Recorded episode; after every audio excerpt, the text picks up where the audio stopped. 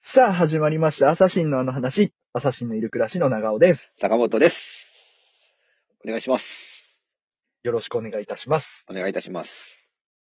いやー、はい。い今年は雪が多いね。や、本当にそうですね。なんかめっちゃ降ってますよね。めっちゃ降ってる。もう、もう本当に毎日のように降ってる。それは毎日世の中が白いよ。それはちょっと言い過ぎじゃないですか。あんまりそういう、なんか言うと、大げさに言うの良くないですからね。すぐやっぱ り炎上炎上とかそう言われます。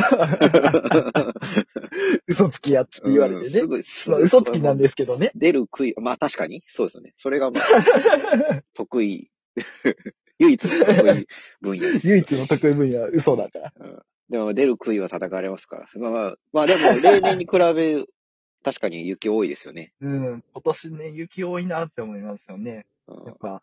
まあ今のところ普通の、なんか昼のラジオですけどね、今のところ。もう、もう一展開欲しいなと思ってましたけど。 いや、もういいかなと思って。 いやいや、もうあの、じゃ冒頭の挨拶済んだからな。交通、交通情報いきますか、じゃあ。報道センターのなんとかさんって言わなあかんかな。まじゃあ、あそう。それもふわふわしてますけ呼どび。 連携がもう全然取れてないですけども、キーステーションと。 あのーまあ、雪の中ですね。まあ、雪の中でもないんですけど、あの、行ってきましたよ。行ってきましたよ、行私っ。てきた。うんおうどこ に R1 グランプリ2022の方に満を持してですね、私。おう売れたら解散してやるでおなじ みの、 ス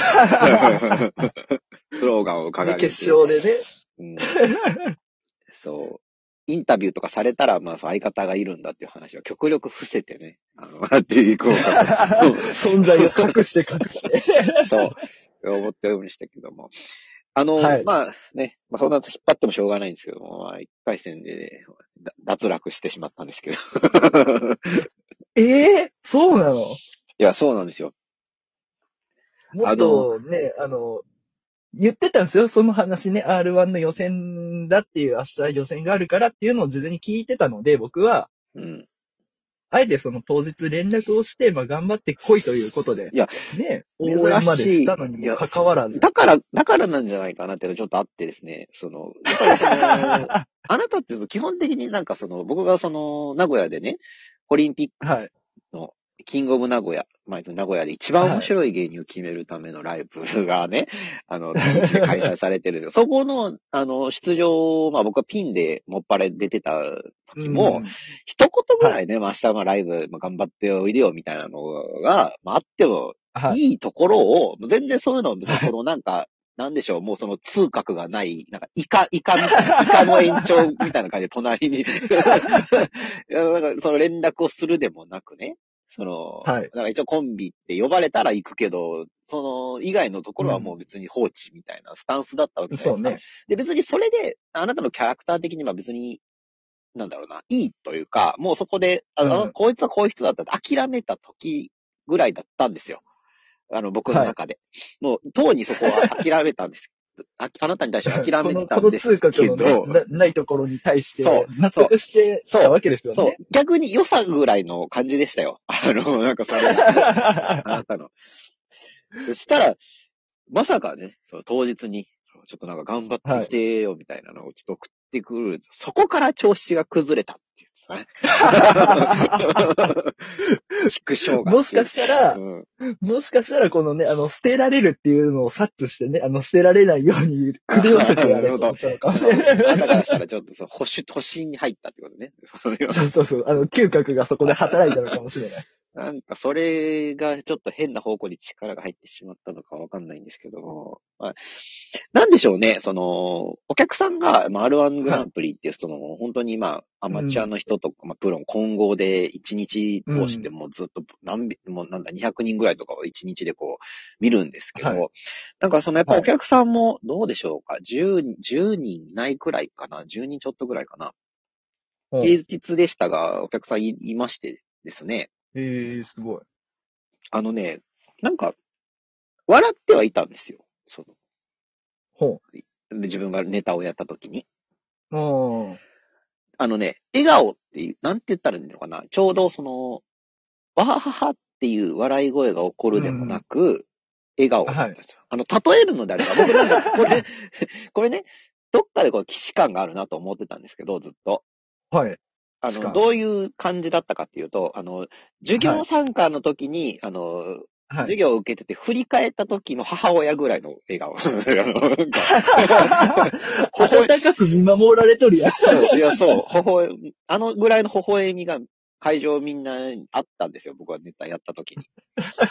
これだから行ったなって思ってたんですけ ど。でもね、やっぱりね、その奥にやっぱり審査員の方がいらっしゃっ うんた。ので、 はい。まあ笑ってなかったんでしょうね。うん。いや、悔しいで結も果。、その10、10人ぐらいのお客さんだけが微笑んでて、そう奥の審査員はもう一切もう多分無表情やったのね。いや、その、見て、見る余裕さえもなかったけど、やっぱり、うんまあ、刺さってなかったんやろうなっていうのは、ちょっとやっぱありありましたよ ね。うーん。なんちょっすごと、く、やられとるやん。いや、やられてないですよ。あの、全然やられてないですよ。まあ、その後、あ、やられあてないですかと、うん、まあ、しばらく、まあ、隅田川は眺めてましたけどね、しば らく。 やられとるやん。寒空の下なんですよしばらくは、その、風に当たってましたけどね、その、 うんそうかーって言いながら。うん、でもまあまあ そう哀愁やな。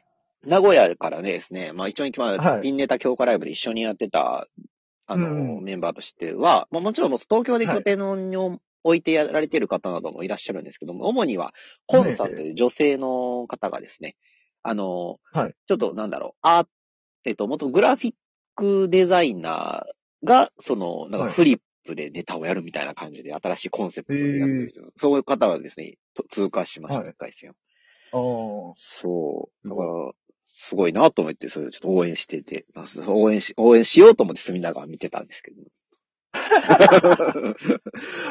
寒空の下ね。そ隅田川をう。そう、寒空の下見てました。ほら、雪も降るわ。 世の中もね、あの、ちゃんとあの、会場と同じように冷たい空気にしてくれたわけ ですよ。いや、そんなに冷たくなかったんやって、ほんと。じゃあ審査員の方と同じ気持ちになったわけですね。うん、それはそうかもしれ ないね。あの、寒冷前線が後ろの方からやっぱそう迫ってきてたのかもしれ ないです。審査員のところ。 それはあるかもしれないですよ。うんだからまあ窓とかも凍結してたもん。あなんかその、なんか結露してたもんな。なんか、 温度差による。 お客さんと審査員側のその間ぐらい。 も う、間ぐらいやで、うんそうきっちりと、きっちりと。寒空がね、やってきとったわけですよ、審査員席の方生かき、ら。生き生きすんな生き生きすんな。 いやー、まだ捨てられんなと思って。 うん安心しましたまだ噛んだら味する感じやな、そう。そんな感じでね、まあ、ややっては、やってきたんですけど、まあ、あの、もう会場の道も覚えましたから、まあ、来年の頑張ろうかなと思ってます。リベンジね。うん、そう。そいんなや感じいつ。か、そうやって売れて捨てられるんだろうなっていう、あの、恐怖心を味わい感じながらですね、今週も僕は、嘘をつかせていただこうと思いまお、よ。まあ、それがしかできないですからね、それがまあ、す。 唯一のね、唯唯一一の仕事です。そうそうそう。はい。はいはい。ということでコーナー、それっぽい嘘のコーナーよはい。ということで、はい今週もですね、嘘をちょっとこうお話しさせていただきますというところで、はい。そういえばですね、まあ、うんまあちょっともう1週間、2週間ぐらい経ちますけど、お正月でしたよね。まあ、そうですね。あの、お正月でしたよ。はい。 お正月でしたよね。はいはいということで、あの、まあ、お正月って言うと、やっぱり鏡餅飾ったりとかすると思うんですけど、はいはい。そんな鏡餅の始まりについて今週はお話をさせていただきおます。鏡餅のルーツ。ルーツ、迫ってきたわけですよ、僕は。お迫ってきたうん。はい。ルあーツにね。ルー あツに。あ、ルーツをね。はいはい。はい。はい。はい。あの嘘だ、鏡嘘だ餅よ。って迫るも何も嘘嘘だね。はいはい、鏡勝餅手に迫ったわけです鏡ね。餅って鏡、鏡、うん。はい。あの、鏡餅、まあ、お餅を2段にしているじゃないですか。ああ、確かにそうですね。二番。上にみかん。はいあれ二段にする一番上みかんに下そうそうそうそう餅が二段。うん。 1個2個積んでってやってると思うんですけど、あれはいなぜ2段積んでるかっていうと、ほう。まあやっぱりあの、年末にですね、あの、まあ、お餅つきとかをして、まあ、そこで作ったお餅っていうのが、やっぱりたくさんあるわけですよ。ああ、あるでしょうね。うん。はい。で、まあ、少しでも、こうね、そういったものの場所を取らないようにするために、あうの、ん積んで保管していたっていうのが始まりではあったんですよ。これ、はい。で、これ積んでおくことによって、まあ、調理をする際なんかもですね、そのまんま積んだまま切ることができるので、あの、一気にまあ、2個ずつできてくるみたいな感じで、時短にもなるんですよ。はいはいはい。はい。で、ただ、あの、2段以上積んであるのって少ないと思うんですよね、鏡餅って。確かに、見たことないですね。はい。あれが、少ない理由としては、うん。 3段とか4段まで重ねてしまうと、今度、あの、やっぱり保管してる間にお餅が硬くなっちゃって、うん。そうすると、あの、全然切ることができなくて、逆に時間かかって大変だっていうことになって、はいはい。まあ、一番ベストなサイズが2段だったっていうことで、この2段が主流になったわけでございます。へえ。もう、はい。今んとこでも、切るとき1個で切ればいいやんっていうのはある、ありま すけど。それそれ違うそれはね、、やっぱお正月忙しいから時間したいわけですよ。なるほどね。なるほどなるほ 少しでど。確かにそうですね。そう世の、そうですね。お母さんたちは。一箇所切るとね確かに、確一かに。箇所切ると2個ずつできてきたら最高じゃないそうめちゃくちゃ畳みかけるやんか、もう。 早く風呂敷をしまおうとしてね、自分 のいや、でもまあ、確かにいい嘘ですよ。あの、爪はちょっと甘かったですけれども、い、い嘘。 悲しいこと言うわ。この辺で、では、お別れのお時間です。はいここまでのお相手は、朝日のいる暮らしの坂本と、長尾でした。バイバイ。